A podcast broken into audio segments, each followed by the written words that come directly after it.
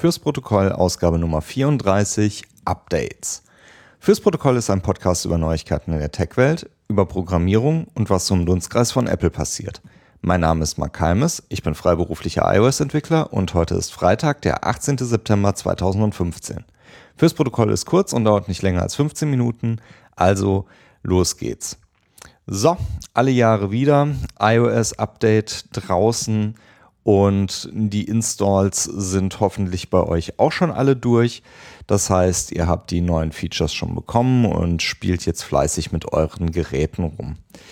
Ähm, was kann man zu iOS 9 denn so sagen? Als allererstes mal die zwei wichtigsten Reviews, meiner Meinung nach die wichtigsten Reviews, einmal von Federico Vitici auf Mac Stories und von René Ritchie auf iMore beide Monster-Reviews. Ähm, plant da mal irgendwie ähm, einen Kaffee und äh, eine gute Stunde Zeit für ein, weil das sind echt Mega-Dinger.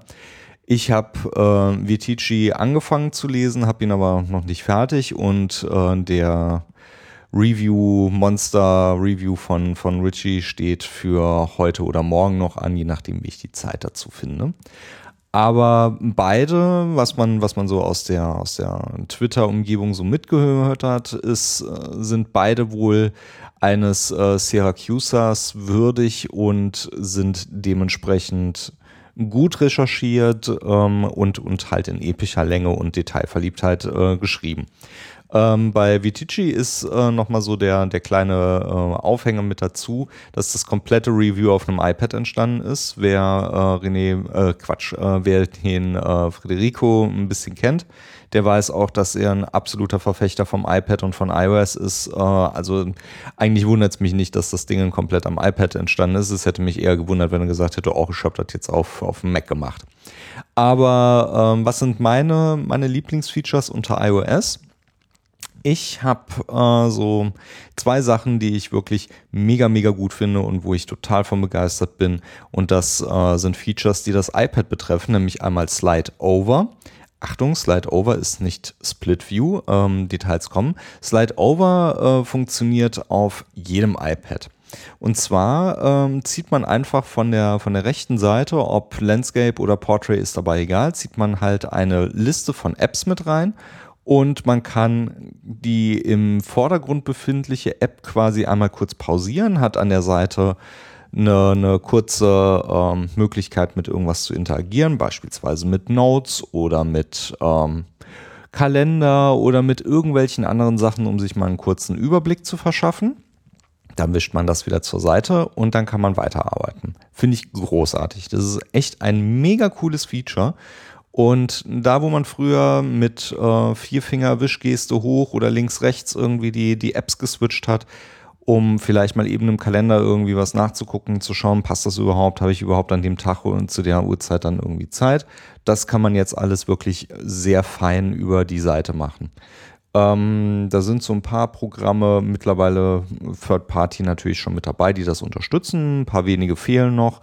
Fantastical ist noch nicht mit dabei. Das macht mich ein bisschen traurig, weil ähm, das ist halt mein Kalender, den ich nutze. Jetzt muss ich halt wieder defaultmäßig den iOS-Kalender benutzen. Aber ähm, das ist nicht weiter tragisch. Für, für einen kurzen Überblick sind die ja beide gut. Ähm, was nicht auf meinem iPad geht, ich habe ein iPad Mini Retina, ist äh, Split View. Und zwar Split View ist wirklich zwei Programme parallel offen haben. Das finde ich ein bisschen schade, dass das nicht geht, aber ähm, da muss man vielleicht mal schauen, ob da ein Update vielleicht irgendwie sinnig ist oder ob ich da vielleicht noch einen Zyklus warte. Da muss man mal schauen. Was aber funktioniert, ist äh, Picture in Picture-Modus. Das heißt, wenn ihr irgendwo ein Video laufen habt, dann könnt ihr das Video quasi aus seinem natürlichen Umgebung herauslösen und ähm, in jedes andere System mit reinhängen. Das heißt, wie sieht das aus? Ihr habt ein, ein kleines Bild und könnt das dann an die vier Ecken dann schön hinschieben mit einer schnackigen Bewegung dort dorthin flitschen und dann bleibt das dort in der Ecke hängen. Und dann könnt ihr dann halt zum Beispiel wieder auf den Homescreen gehen, irgendein anderes Programm aufmachen, vielleicht ein Notizprogramm aufmachen, um dort dann halt zu einem Video irgendwelche Notizen zu machen. Oder vielleicht bei irgendeinem Sportereignis ähm, einfach nur, was weiß ich, die E-Mails browsen oder vielleicht noch irgendwie die Webseite lesen. Irgendwas, was man dann halt so macht, wo man äh, vielleicht nicht unbedingt das, das Bildchen dazu braucht. Wunderbar, finde ich, ist ein Bombenfeature, finde ich total großartig und macht richtig Spaß zu benutzen. Ich bin sehr beeindruckt davon und äh, freue mich, wenn mein neues Telefon kommt. Am 25. soll das ja ausgeliefert werden, die neuen Devices und ich dann den ganzen Spaß dann auch auf dem großen benutzen kann. Das kleine Telefon, was ich aktuell benutze, das bleibt mit iOS 8 mir erhalten, damit ich noch was zum Testen habe. Kommen wir zum nächsten. Ich habe vor ein paar Tagen, und zwar so kurz bevor die Apple TV DevKit-Verlosung stattgefunden hat, eine E-Mail bekommen. Und zwar eine E-Mail, äh, in der drin stand, da hat jemand versucht, auf deine Apple-ID zuzugreifen und ähm, kontrollier das doch mal bitte. Ähm, ich war gerade in unterwegs und hatte nicht wirklich meinen mein Fokus ähm, darauf, was das für eine E-Mail ist und habe drauf geklickt und sah nach, nach Apple aus, habe mein Passwort eingetragen. Und als, als ich das Passwort schon eingetragen hatte, wurde ich so ein bisschen stutzig, so warte mal, woher kommt eigentlich diese E-Mail? Und wurde dann auf eine Seite weitergeleitet, die auch immer noch nach Apple aussah, aber so ein bisschen älteren Look von Apple hatte und wo man mich dann tatsächlich nach all meinen persönlichen Daten gefragt hat, wie Name und was für eine Apple-ID das denn nochmal genau sei und allen möglichen Kram. Und da, und da wurde ich dann halt skeptisch, habe die Seite zugemacht, habe mir die E-Mail nochmal genauer angeschaut und habe festgestellt, verdammt, die ist gar nicht von Apple.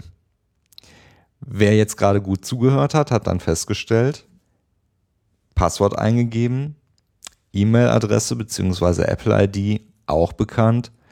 Das ist jetzt doof.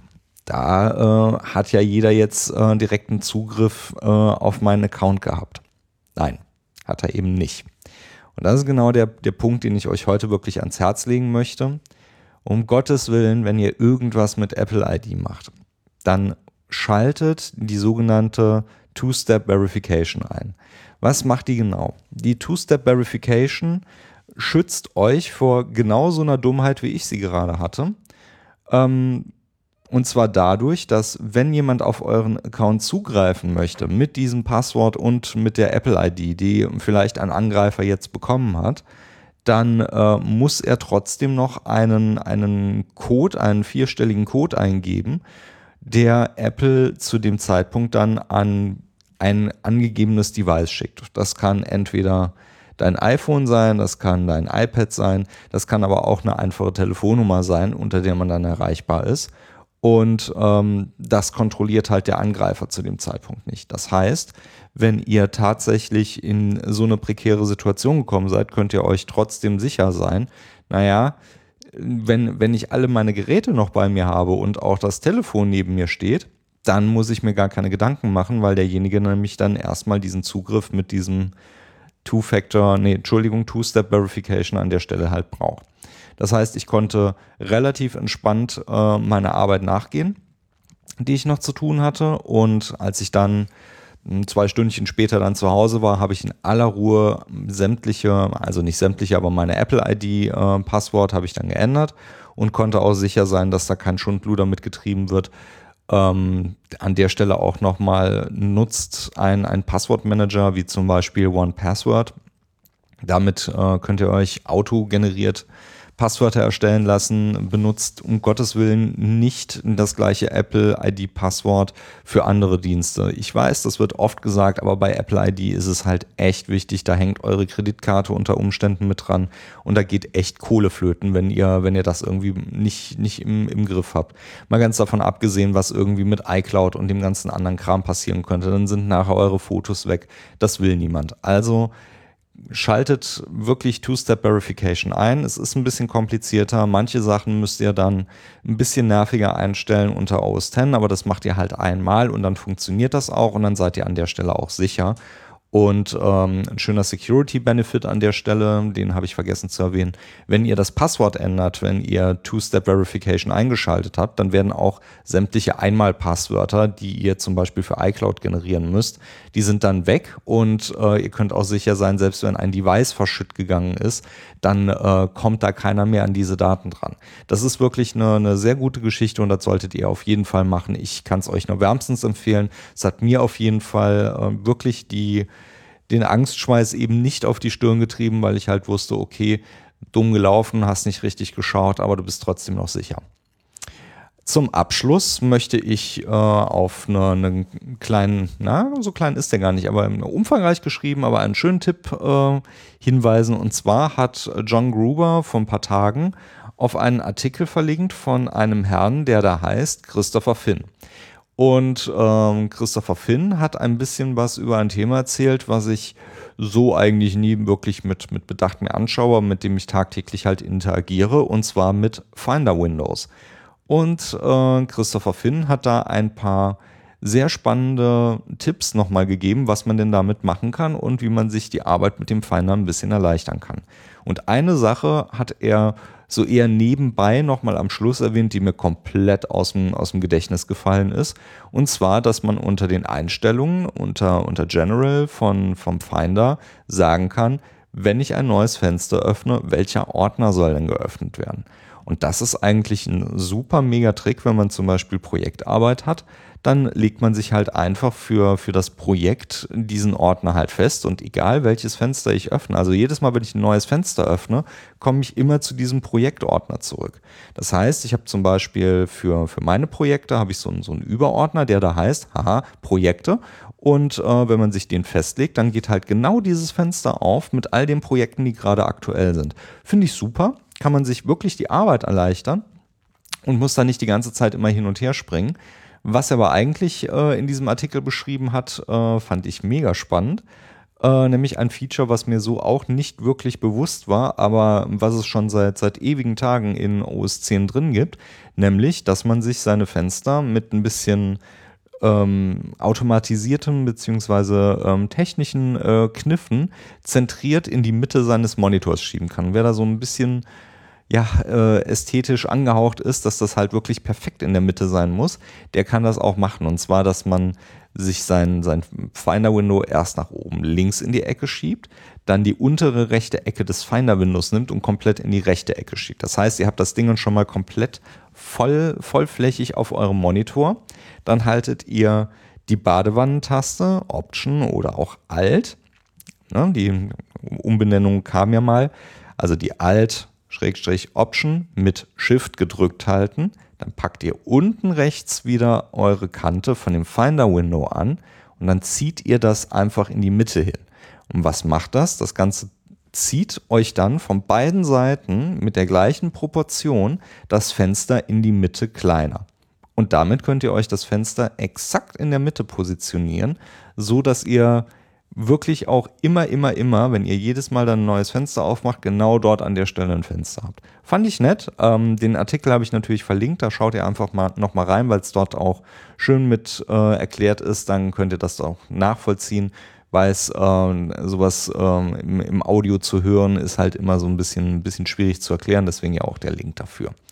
Äh, fand ich nett. Wie gesagt, äh, das, das Positionieren ist super, aber noch spannender finde ich halt die Geschichte, dass man halt sagen kann, okay, hier habe ich einen bestimmten Ordner, den ich mir zum einfachen Aufmachen immer, immer rannehmen kann, damit ich halt einfacher navigieren kann und äh, schneller an meine Arbeit dran bin. War ein super Tipp. Das war die Ausgabe Nummer 34 von Fürs Protokoll. Die Links zur Ausgabe findet ihr in den Show Notes oder auch auf www.protokollcast.de slash 34. Dort könnt ihr auch gerne einen Kommentar hinterlassen oder ihr schickt einfach einen Tweet an Protokollcast auf Twitter oder direkt an mich. Äh, das ist dann at mkalmes. Wenn euch die Sendung gefallen hat, dann bewertet sie in iTunes und wenn ihr mehr Zeit habt, dann schreibt ein Review. Das hilft anderen Hörern, den Podcast zu entdecken und mit euren Reviews könnt ihr ihnen sagen, was euch gefällt. Fürs Protokoll, ich bin Mark Halmes. Bis zum nächsten Mal.